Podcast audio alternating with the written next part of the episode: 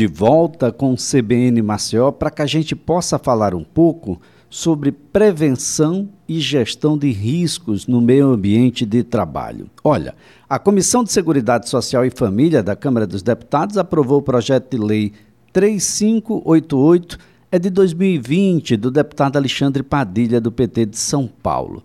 Ele cria um dispositivo onde o governo está obrigado a regulamentar medidas de prevenção às questões de riscos ambientais do trabalho e que podem afetar a saúde mental dos trabalhadores. Sempre houve uma disposição muito grande acerca a, da saúde física dos trabalhadores, as questões ergonométricas, as questões de disposição dos equipamentos, a toda uma sorte de artefatos de proteção que protege, por exemplo, a manipulação de determinados produtos, químicos, alimentos e, enfim, para que você não coloque a mão em determinadas máquinas que são móveis, mas a saúde mental do trabalhador ah, sempre teve ali um passozinho atrás.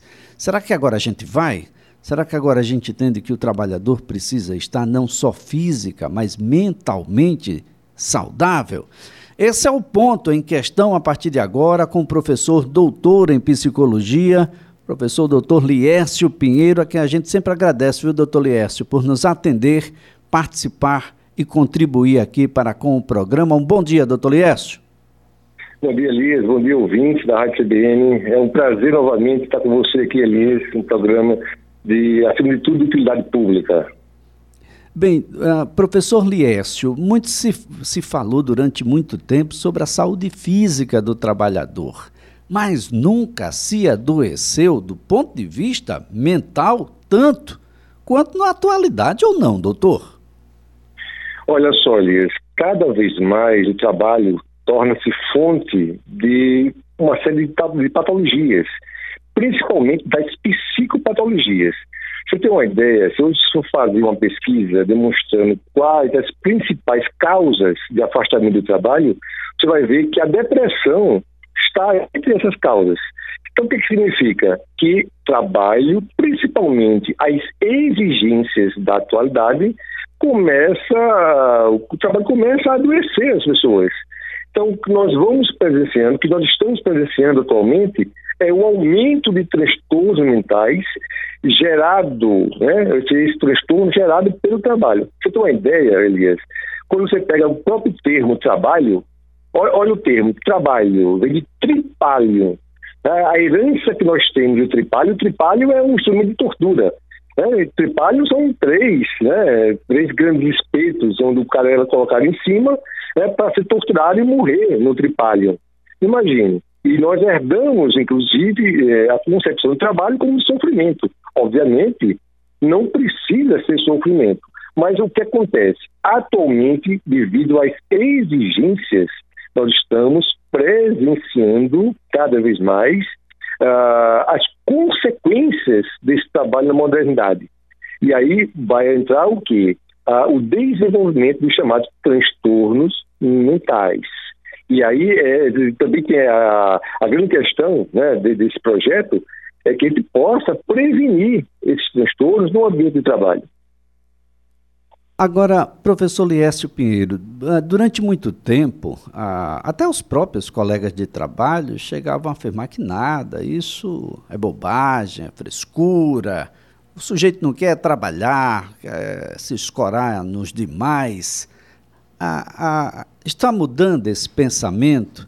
As pessoas começam a compreender de que, de fato, é possível, sim, com um ambiente hostil, a você ter essas questões psicossociais influenciando na saúde como um todo? Sim, nós tivemos uma grande evolução. Hoje nós temos uma compreensão. Você pode observar, Elias, que até o estresse exagerado hoje ele já é caracterizado como um transtorno, que é uma síndrome que é, que é estudada no mundo inteiro, chamada síndrome de burnout, que é a síndrome da fadiga extrema. O burnout, ou seja, aquela queima que o indivíduo sente, é gerado pelo ambiente de trabalho, pelas exigências do ambiente de trabalho. Porque houve, durante um certo período de tempo, uma desconsideração pelos transtornos mentais no trabalho. Porque não é algo palpável, não é uma doença física, apesar que nós vamos ter consequências físicas, consequências que nós chamamos psicossomáticas. Ora, é, como não era algo físico palpável, mensurável, havia uma, uma certa desimportância nesses transtornos. Mas, com o passar do tempo, o que, é que nós estamos observando? Que indivíduos que desenvolvem transtornos mentais têm uma queda absurda na produtividade. E você vai ver que, hoje em dia, transtornos mentais são as principais causas, olha só, não só de afastamento, mas de concessão de é, benefícios para o indivíduo. Olha que coisa incrível. Chegamos a um ponto que o indivíduo adoece emocionalmente de tal forma que é, a empresa ela precisa ter um programa de combate a esses transtornos. Mas não é só, né, do, do, ponto de vista do empresário, não é só para ajudar o funcionário, mas para ajudar toda a empresa, porque há uma perda, há uma baixa produtividade, consequentemente, uh, os resultados da empresa vai ficar, vão ficar altamente é, comprometidos ao final. Resultados baixos significa que essa empresa vai ter dificuldade de se manter no mercado de trabalho. E aí é uma preocupação do empresariado de que forma eu posso combater, prevenir, olha só, porque a grande questão não é depois que o transtorno está instalado. Nós precisamos ter uma criação efetiva de modelos, olha só, de prevenção dentro das organizações. É isso que está sendo discutido atualmente. Essa abordagem preventiva, professor, de que maneira ela pode se manifestar? Bom, nós sabemos que gestão é tudo, administração é tudo, né?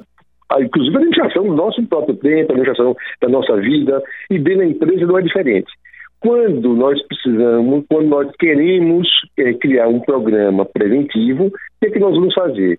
Nós precisamos ter um ambiente que tenha qualidade de vida para o funcionário. Não estou dizendo que uh, o empresariado tem que ter ambientes maravilhosos, não é isso.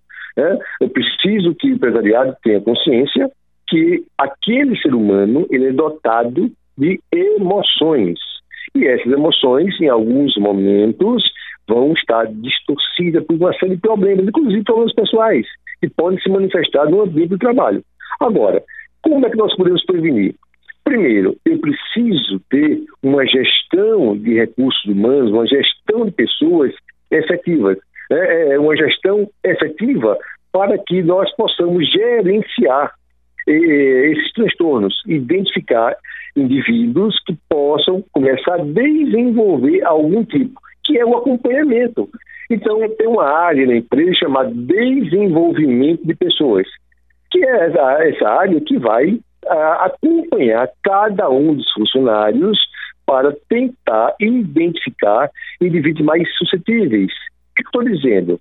Tem indivíduos que podem ter uma predisposição maior, que nós não conseguimos diagnosticar né, com antecedência, mas alguns indivíduos eles podem apresentar é, transtornos que vão ser desencadeados pelo ambiente de trabalho. Ambientes que são ambientes perseguidores, um ambiente de trabalho onde você tem um chefe que ele exige além do que você pode dar como pessoa. Né? É, não estou falando que exigência vai é, deixar de existir, não é isso. Eu preciso que tenha exigência, mas eu preciso ter responsabilidade do que eu espero do outro. Então, nesse sentido, nós criamos né, uma, uma certa cultura organizacional propícia para a qualidade de vida. Porque saúde do trabalhador, Elias, tem a ver com qualidade de vida. E qualidade de vida é algo subjetivo. Né? Eu posso ter qualidade de vida, mas amanhã algo acontece na minha vida e eu, eu começo a apresentar alguns transtornos. Como consequência disso, o efeito também vai sobre o trabalho. Antigamente tinha uma frase que dizia assim: ah, o funcionário tem que deixar os seus problemas do lado de fora, né, na porta de fora da empresa. Isso é impossível. Inevitavelmente, tem diversas variáveis que compõem é, o meu adoecer, inclusive adoecer no trabalho. Agora, professor, quais são os principais transtornos mentais que estão associados a essa relação com o trabalho? Perfeita a sua pergunta, Elias. Uh, os principais transtornos. Nós temos um ranking. Tá? Nós temos depressão, uh, burnout, ou seja, síndrome da fadiga extrema, porque a fadiga extrema é essa, você vai dormir cansado, acorda cansado, estresse dá e passa. Né? Estresse é normal na nossa vida, mas o estresse ligado né, ao burnout é aquilo que é contínuo. Nós temos uma série de transtornos, como do pânico, o transtorno depressivo. O pânico hoje, Elias, é uma das grandes é, causas de afastamento também. Então, o pânico é o quê? É o medo motivado. O cara é tão pressionado, o funcionário tão pressionado que ele começa a desenvolver pânico, ele começa a suar, ele começa, toda vez que vai chegar né, na, na, na, empresa, ele começa a aumentar a respiração, ter taquicardia. Então, há uma série de sintomas físicos onde ele começa a apresentar. Mas no ranking seria processos depressivos, seria estresse exacerbado, que é o burnout, e eu teria o pânico. São os principais. Agora, logicamente, eu tenho funcionários que já tinham uma predisposição para algum tipo de transtorno mais, é, eu diria, mais grave, né? que é o caso do, dos transtornos esquizofrênicos, ou seja, do, do, da esquizofrenia, mas isso aí já é uma predisposição, né? não é que foi gerado pelo trabalho. É, professor Liécio, nós temos aí o relator desse projeto, o deputado Luciano Dutti, do PSB do Paraná. Ele relata aqui de que os transtornos mentais aí são a terceira maior causa comum de concessão de auxílio-doença, tendo a depressão como o principal diagnóstico. Por que, que a depressão é tão presente, professor? Depressão é um mal da atualidade. Depressão tem a ver com uma série de variáveis, inclusive variáveis genéticas, hereditárias, mas também tem a ver com a forma que você lida né, com o meio, com a vida. Você tem uma ideia? Se eu perguntar né, a cada 10 indivíduos se ele já teve algum tipo de processo depressivo, início de depressão, pelo menos três podem dizer que já teve um início de depressão. Você tem uma ideia. Né? Então, assim, a depressão é, tem variáveis, né? tem componentes. Agora, muito a ver com a forma que o indivíduo se relaciona com o meio. Isso é muito importante, Alice. Lembre-se que o depressivo é aquele que olha para o mundo e vê o mundo em preto e branco. Olha bem, ele olha e vê, não vê cores, vê uma total desmotivação. E outra coisa, isso pode levar à autolesão, pode levar ao comportamento suicida. Nós estamos em setembro, né? Setembro amarelo. Então, o que acontece? O comportamento suicida também está atrelado a esses transtornos que são encadeados. Essa é uma situação bastante interessante, professor, porque uh, há quem pense apenas no rendimento por rendimento. E qualquer coisa que destoie desse rendimento padrão seja por um problema ou outro que não seja um problema ah, de ordem mental, de ordem da própria saúde mental. Isso tudo precisa se modificar no, nos RHs que nós temos por aí e nos demais setores organizacionais onde há uma relação direta para com o indivíduo. Não dá para tratar todo mundo de um setor como se fossem todos iguais. Essa personalização, essa compreensão do trabalhador para além dele próprio, o trabalhador na família, o trabalhador com os problemas lá do filho, da mãe, dos irmãos, da própria mulher, o trabalhador no sentido mais amplo precisa ser o elemento a ser observado com maior atenção? Isso, são as individualidades. É, hoje em dia, uma das áreas que está em a área que está mais em desenvolvimento no mundo empresarial é a gestão de pessoas. Por quê?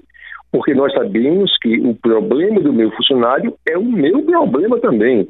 Porque há uma queda na produção, obviamente. Você tem uma ideia, existe um termo muito utilizado no mundo empresarial chamado absenteísmo. Que absenteísmo é o quê? É a quantidade de horas que estão trabalhadas. Logicamente, o indivíduo que apresenta algum tipo de transtorno, ele vai perder o seu rendimento. E um dos grandes desafios hoje da gestão do mundo eh, organizacional é lidar com o absenteísmo. É por isso que a prevenção é importante. Essa, essa individualidade do indivíduo, do, do funcionário, ele precisa ser levada em consideração. Claro, eu não posso tratar todo mundo né, como se fosse apenas é, um tipo de mente, um tipo psicológico. Nós temos uma série de emoções uma série de emoções que são interpretadas de forma diferente. Então, eu interpreto né, o meu trabalho de uma forma. Outra pessoa que tem o mesmo cargo que o meu pode ver o trabalho como um sofredor, né, como sofrível, como algo que está né, tá adoecendo. Tem muito a ver com a forma que você emocionalmente é estruturado. Então, essa estruturação, inclusive, Elias, é uma estruturação não só é psicológica, tá? Nós temos uma situação bioquímica também. Então, uh, existe uma, uma, uma, bioquímica do transtorno mental que eu preciso levar em consideração também. Então, o nosso comportamento, acima de tudo, ele é observável em cima dessas variáveis. Variável bioquímica, variável de estruturação da personalidade. Agora, qual é o nosso papel né, enquanto um psicólogo dentro da organização, ou qual é o papel do gestor? É compreender que essa individualidade, como você falou, ela é altamente é, sensível de um indivíduo para o outro, ou seja, muda, há uma mutação muito grande. Eu não posso ter programas generalistas, eu preciso compreender cada um daqueles indivíduos que, que, indivíduos que devem estar em plena produtividade. Você tem uma ideia? Hoje nós falamos de uma patologia chamada neurose do trabalho. Sabe o que é neurose do trabalho? É aquele indivíduo que passa né, a semana esperando pela sexta-feira. Imagina, Elias. Você passa a semana esperando pela sexta-feira. Quando chega na sexta-feira, o indivíduo começa a ter aquela, aquela é, aquela sensação de liberdade. Sábado, o, organismo dele começa a relaxar. Domingo, né, começa a haver uma certa depressão, porque ele sabe que segunda está chegando. Ele vai passando isso ano após ano. Isso é um choque na vida dele, é um choque para a saúde dele.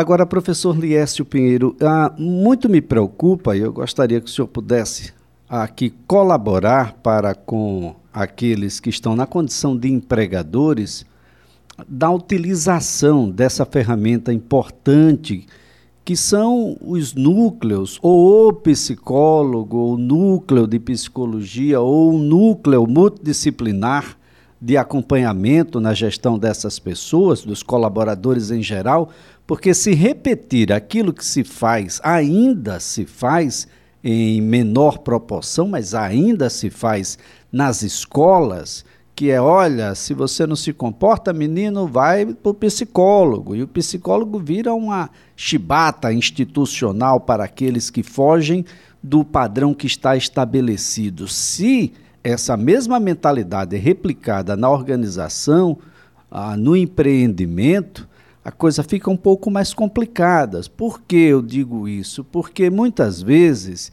esse trabalhador está submetido a cobranças excessivas, ele tem um sentimento de desgaste, ele reclama da falta de reconhecimento, do acúmulo de funções. Ele pode estar reclamando também de que, olha, você me pede muito, mas nada me dá para executar essas atividades e as metas passam a ser inatingíveis, impossíveis nem mesmo por aqueles que proporam. Doutor, tem como a gente colaborar dá um, um, um caminho que seja mais reto e mais possível para que esses núcleos que compreendem o ser humano possam ter um pouco mais de liberdade e trabalhar preventivamente?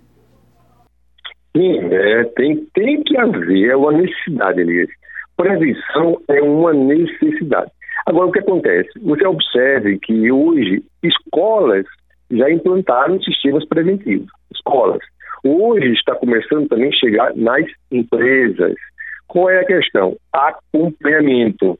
identificar funcionários que, por algum motivo, estão com baixo rendimento e esse baixo rendimento pode ser caracterizado por algum surgimento de algum tipo de transtorno.